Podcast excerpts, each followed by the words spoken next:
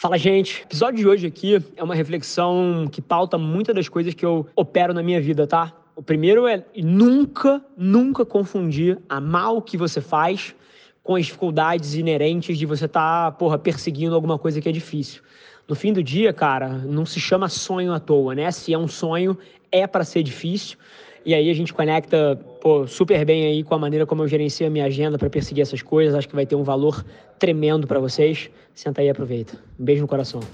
Fala pessoal, Rafa aqui, seja bem-vindo a mais um episódio da nossa experiência em áudio. A gente compartilha com vocês conteúdos sobre marketing, venda, gestão, negócios, tudo que precisa estar tá no playbook de alguém que está nas trincheiras construindo o seu sonho. Então, antes da gente começar, queria te contar um segredo. Ia significar muito para mim saber que você está tirando o máximo desse conteúdo, então não se esquece de tirar um print da sua tela, postar nas stories e me marcar para eu saber que você está ouvindo.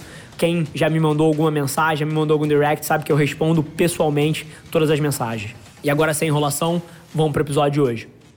Fala pessoal, sejam bem-vindos a mais um Dois Centavos, programa onde eu dou o meu ponto de vista em cima das perguntas que vocês dropam aqui. Rafa, tem como falar de agenda? Como você divide o seu tempo, como se programa para cumprir tudo? Anderson, essa é uma coisa interessante, tá? Porque à medida que a minha carreira foi evoluindo, a minha gestão de tempo passou a ser muito diferente. Dependendo do estágio que você tá, cara, a sua gestão de tempo são tarefas. Você tá na execução. Então, por exemplo, lá atrás, quando eu precisava vender, e o meu papel era, porra, prospecção, tá sempre em contato com o mercado, tá falando com gente, com o objetivo de mover vendas. Então, quando era esse o meu papel, e eu tô falando lá atrás na empresa família, o meu dia a dia era inteiro baseado no que o mundo jogava em mim, né? Então, entravam oportunidades, eu tinha listas de prospecção. Então, assim, a minha rotina era inteira baseada nas atividades que eu precisava cumprir. Conforme minha carreira foi evoluindo e foi transicionando de uma tarefa, porra, de execução para uma tarefa de pensar estrategicamente, a minha agenda mudou completamente eu sei o que eu vou fazer pelo próximo mês. A minha agenda de daqui a quatro semanas já está fechada. E fechada em que sentido? Eu opero a minha vida por forma de sistemas. Então, por exemplo, se eu entendo que certas atividades precisam ser sempre repetidas, seja ela o controle de alguma coisa, seja ela algum debate de para onde a gente está indo, isso viram sistemas. O que quer que seja que é importante para o nosso futuro, na minha vida tem que virar um sistema. Então é uma reunião periódica que tem algum entregável periódico que alguém é responsável por apresentar, é uma reunião periódica que tem algum objetivo específico que alguém lidera com a intenção de tirar alguma decisão a partir dali, é uma decisão cíclica que, que precisa estar o tempo todo sendo tomada. Então, assim, são sistemas. E esses meus sistemas, eles estão programados ad eterno. Até a hora que eu entenda que tem uma forma melhor de fazer a coisa e eu mudo ele. Mas, em teoria, eu tenho blocos de coisas que eu sempre faço todos os dias da minha vida, desde falar com os diretores do vertical da agência até, porra, coisas mais macro da companhia que precisam pensar o futuro do que a gente faz. Além disso, a minha agenda é servir, servir as pessoas que trabalham comigo. Então, por exemplo, a minha agenda é aberta para a empresa inteira. Eu tenho literalmente o meu tempo, o meu tempo à disposição das pessoas para ajudar elas a solucionarem problemas complexos. O que eu quero dizer? E aqui tem um meio-campo muito perigoso de se transitar, tá? Porque se você é disponível de uma forma que você gera preguiça nas pessoas de pensarem sozinhas, você está matando a autonomia, a criatividade e a produtividade da empresa. Agora, o papel de um líder dentro de uma empresa, na minha visão, são três, na verdade. Pensar o futuro da companhia, gerenciar o presente e estar disponível para solucionar os problemas que ninguém consegue. Esse é o meu papel. Então, a minha agenda, ela tem blocos livres, onde qualquer um dos meus diretores pode buscar ali meia hora comigo, 15 minutos comigo, uma hora comigo, para debater problemas complexos e pegar o meu ponto de vista em cima de alguma coisa. Então, grande parte da minha agenda é servindo as pessoas que trabalham comigo.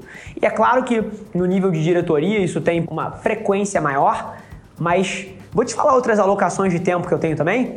Pelos próximos três meses, eu vou falar com a empresa inteira. Reuniões de 20 minutos com todos os funcionários da empresa ao longo dos próximos três meses. Então, assim, eu opero muito como alguém que serve a minha empresa. Eu delimito visão de longo prazo, eu gerencio o presente, mas eu sirvo a empresa na solução de problemas complexos. Eu literalmente estou aqui para as pessoas. Grande parte da minha alocação de tempo gira em torno disso. Mas respondendo a sua pergunta, são sistemas. É assim que eu penso a minha vida. Tudo que é importante precisa virar um sistema e precisa estar na agenda sendo feito de forma consistente todos os dias, todas as semanas, todos os meses. Não tem outra forma. Boa? Pergunta número 2. Rafa, quando você descobriu o que você realmente amava fazer? Juliana Maia. Ju, essa é uma pergunta que dói, mas todo mundo precisa se fazer, tá? E eu vou fazer uma aspas aqui só porque muita gente confunde um outro lado. Você não tem dúvida do que você gosta de fazer. Ninguém tem. Se isso aqui fosse, sei lá, leite amargo e eu bebesse, acha que eu tô na dúvida se isso é gostoso ou se não é? Eu tenho certeza que é uma merda. Agora, se isso aqui fosse, sei lá, água. Pô, eu sou uma pessoa que gosta de água, tá? Não, não me julguem. E pô, e eu bebo, eu não tenho dúvida se eu gosto da água ou se eu não gosto do leite amargo. E aí, essa provocação, esse paralelo que eu fiz é só para te dizer que você sabe o que você gosta. Você sabe. Você sabe quando você entra num trabalho e você se sente bem ali. Você sabe quando você entra num lugar e você gosta das pessoas que estão em torno de você. Você sabe se na hora que você pega para fazer alguma coisa, se você gosta daquilo ou não gosta. Então assim, você não tem dúvida sobre isso. Então, esse é o primeiro ponto. E o que eu sempre fiz na minha vida foi ouvir essa voz. Assim, eu ouço a voz, a minha voz, de, pô, será que eu gosto do que eu tô fazendo? Quais são as coisas que eu estou gravitando naturalmente? Eu pisco e eu estou fazendo aquilo, eu pisco e aquilo é um prazer para mim. Então, assim, essa é a interseção que todo mundo sabe, só que grande parte das pessoas não escuta. Essa é a primeira coisa. Agora, o que uma porrada de gente confunde é gostar de fazer algo versus gostar de como você se sente enquanto você está perseguindo aquilo. Porque várias vezes os desafios colocam a gente em posições de estresse, em posições de não conforto, em posições de insegurança, de incerteza.